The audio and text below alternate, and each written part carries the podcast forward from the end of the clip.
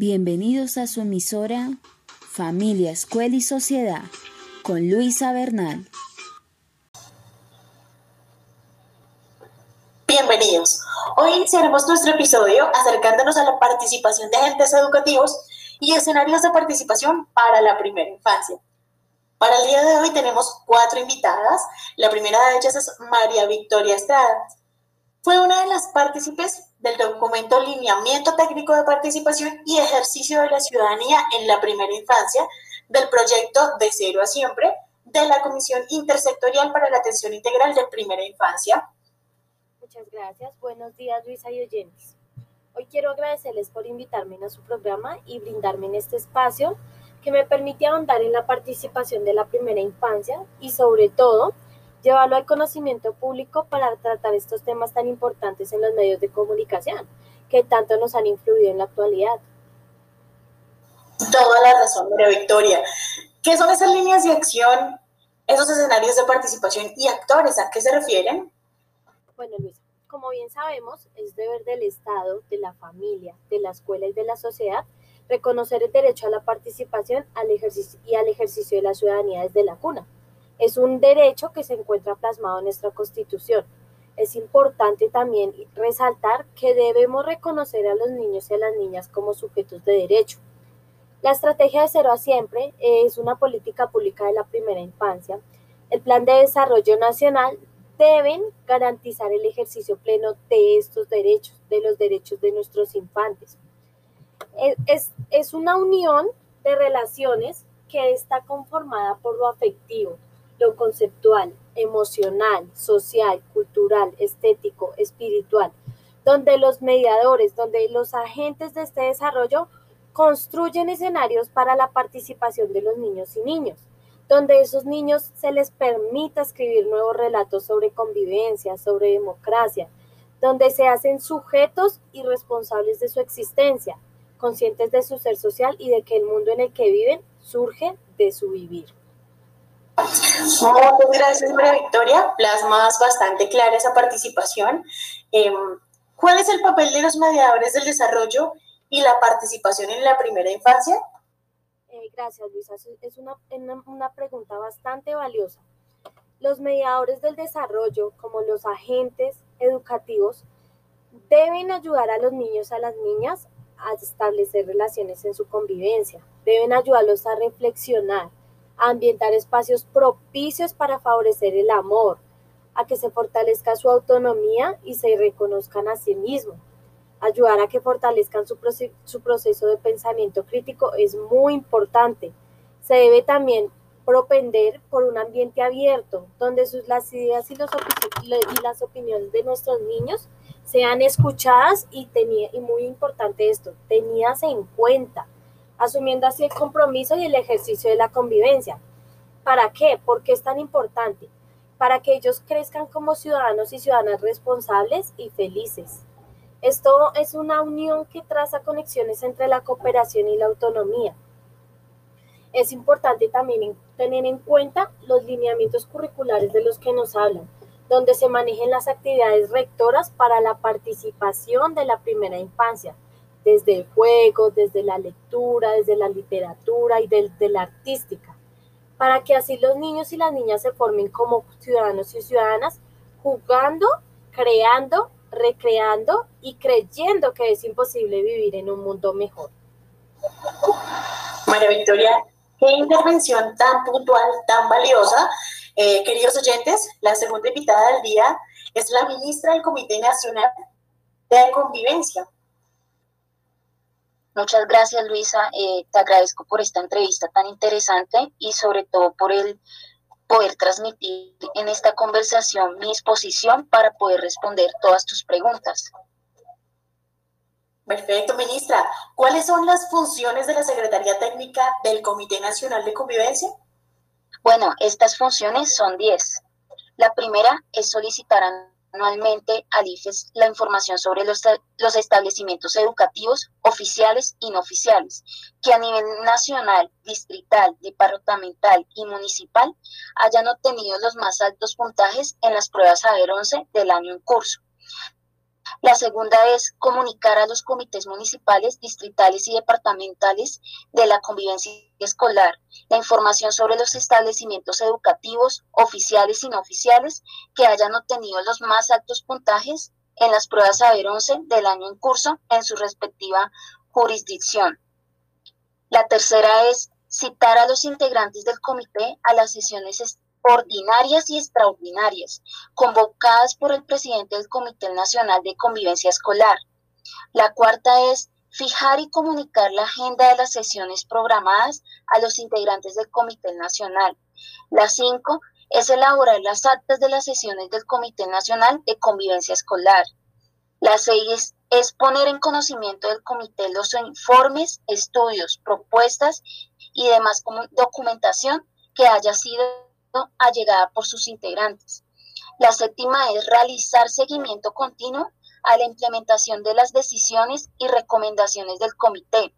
La ocho es coordinar logísticamente las reuniones del comité, organizar y mantener un archivo actualizado en medio físico y electrónico sobre las actas y documentos del comité, comunicar a todos los miembros del Comité Nacional de Convivencia las decisiones adoptadas, las demás que define el Comité Nacional de Convivencia Escolar.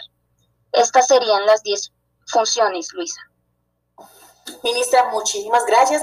Tú llegaste a tocar el tema de establecimientos educativos oficiales y no oficiales. En base a ello, ¿cuál es el decreto que aplicará en todos los establecimientos educativos oficiales y los que no lo son de la educación preescolar? Bueno, este sería el artículo 2 que se, que se llama el ámbito de la aplicación. Esa sería la respuesta. Muchas gracias, ministra.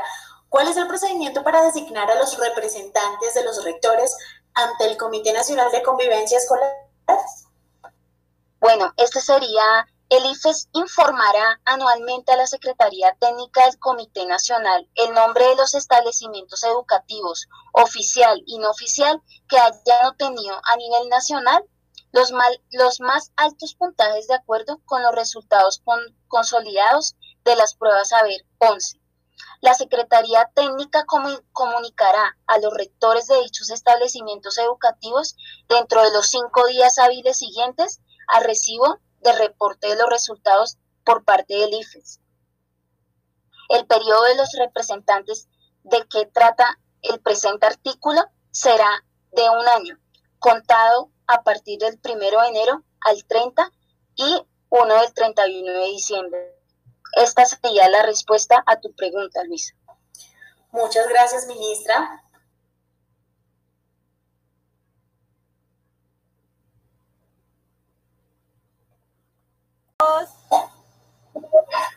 Bueno, nos invitaste el día de hoy porque en tu emisora siempre abarcan temas relacionados con la primera infancia. Como tú conoces el documento, Luisa, desde tu postura, quiero preguntarte, en el campo de acción y decisión, ¿cuál es la, la funcionalidad de los comités municipales, distritales y departamentales de convivencia escolar? Claro que sí, ministra. El documento deja eh, muy claro que em, ellos como tal implementan, evalúan en su respectiva jurisdicción, claro está, las políticas, las estrategias, programas relacionados con la promoción y, la, y el fortalecimiento de la formación para la ciudadanía, el ejercicio de los derechos humanos, sexuales y reproductivos y la prevención y mitigación de la violencia escolar y el embarazo en la adolescencia de los estudiantes de los niveles educativos de preescolar, básica y media. Listo, Luisa. Otra pregunta que quisiera hacerte es, ¿de dónde parten esta implementación y evaluación que se realiza en los comités que mencionas anteriormente? Eh, parten, según el documento, de estadísticas indicadoras que arroja el Sistema de Información Unificado de Convivencia Escolar, de los lineamientos trazados por el Comité Nacional de Convivencia Escolar y de otras fuentes de información pertinentes. Ok, otra pregunta que quisiera hacerte sería, Para el caso de los centros educativos donde se, no se cuenta con los integrantes para conformar el comité escolar de convivencia, ¿cómo se integrará? Em, este proceso será integrando como mínimo, se va a integrar el representante de los docentes, el presidente del Consejo de Padres de Familia y el representante de los estudiantes. En este caso, el docente será quien presida el comité. Ministra, muchísimas gracias.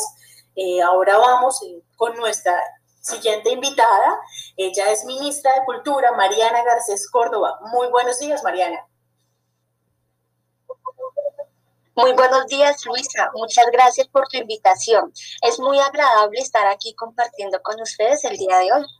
Muchas gracias, ministra. ¿Qué medidas toman para la atención de situaciones de peligro y agresiones dentro de las instalaciones de la escuela? Mira, Luisa, que estas situaciones de peligro y agresiones dentro de las instalaciones es un tema muy importante y es de mucha atención, ya que puede ser un daño al cuerpo o a la salud.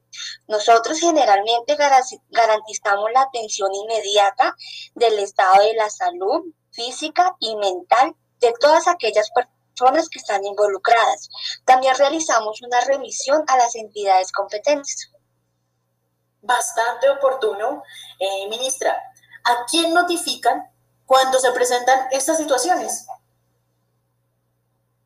Después de que nosotros realizamos una atención inmediata a todas las personas involucradas, realizamos su respectivo reporte a las autoridades competentes. En este caso, pues sería el Comité Escolar de Convivencia, donde allí adopta las medidas inmediatas y las más apropiadas para el establecimiento educativo. Muchas gracias. Em, quisiera eh, saber cuál es el protocolo. el protocolo que utilizamos en estas situaciones es inmediatamente que reunimos las partes involucradas del conflicto, donde cada uno de ellos expone su punto de vista y asimismo podemos reparar los daños causados, podemos fijar una solución de manera parcial, equitativa y muy justa sobre todo, y podemos lograr el establecimiento de los derechos y la reconciliación. Adicionalmente, Luisa, se debe dejar una constancia de lo sucedido y continuar con su seguimiento del caso. Ministra Oriana, muchísimas gracias. El día de hoy tenemos también otra invitada muy especial, en este caso, eh, buenos días. Mónica, ministra de Educación.